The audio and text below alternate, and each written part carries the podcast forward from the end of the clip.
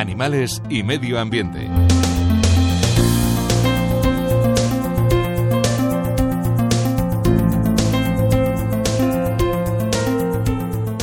El mes de junio está siendo un mes tranquilo, empezó bien, bueno, bien, no muy bien, porque nos nació una potrita de caballo de Prevarsky, un caballo en peligro de extinción, que estuvo extinguido y que se ha reintroducido otra vez en la naturaleza, partiendo, partiendo de especímenes que se han criado en los dos. Y, bueno, nació una potrilla y nos puso muy contentos, porque si hubiese sido un macho no estaríamos ni la décima parte de contentos, porque los grupos de caballos se componen de un macho adulto y varias hembras. Nosotros ya tenemos un padre, un hijo y la hembra. Así que nos sobra uno y si ya nace el tercero y es macho, nos habría matado.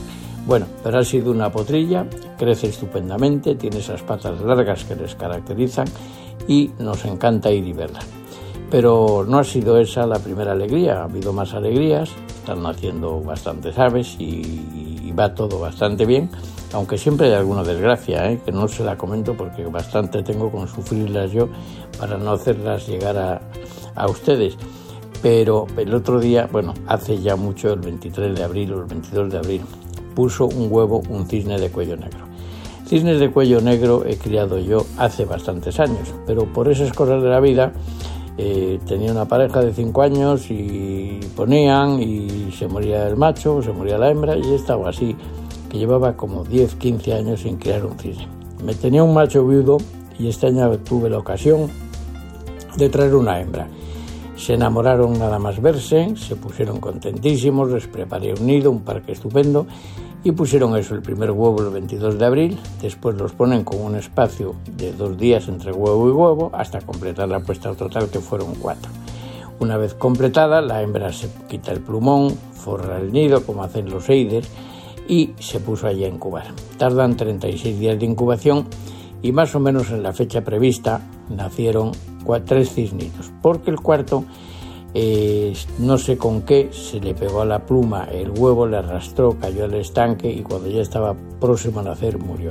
Pero los tres que han nacido, que son como tres bolitas de algodón, preciosos, son unos auténticos pompones, están por allí disfrutando con su madre y su padre.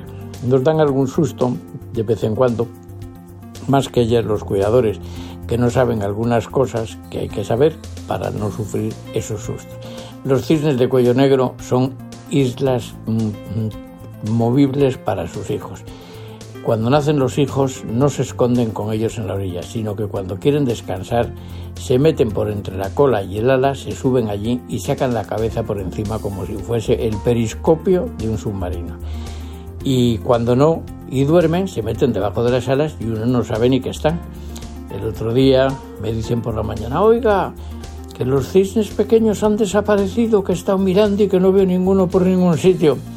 Digo que están debajo de las alas de la madre. Mira a ver, no te fijas. Ay, sí, sí, ya veo allí, parece que sí.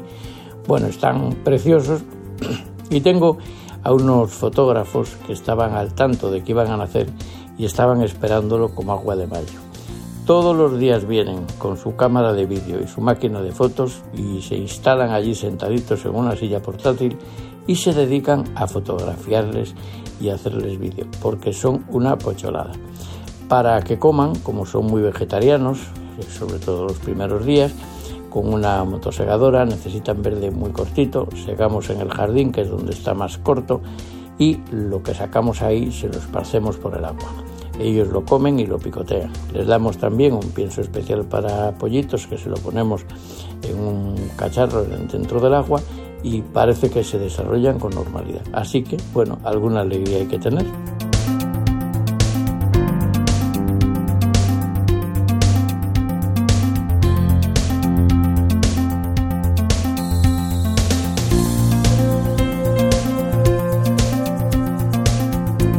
José Ignacio Pardo de Santillana, presidente de la Fundación Zoo de Santillana para Radio 5.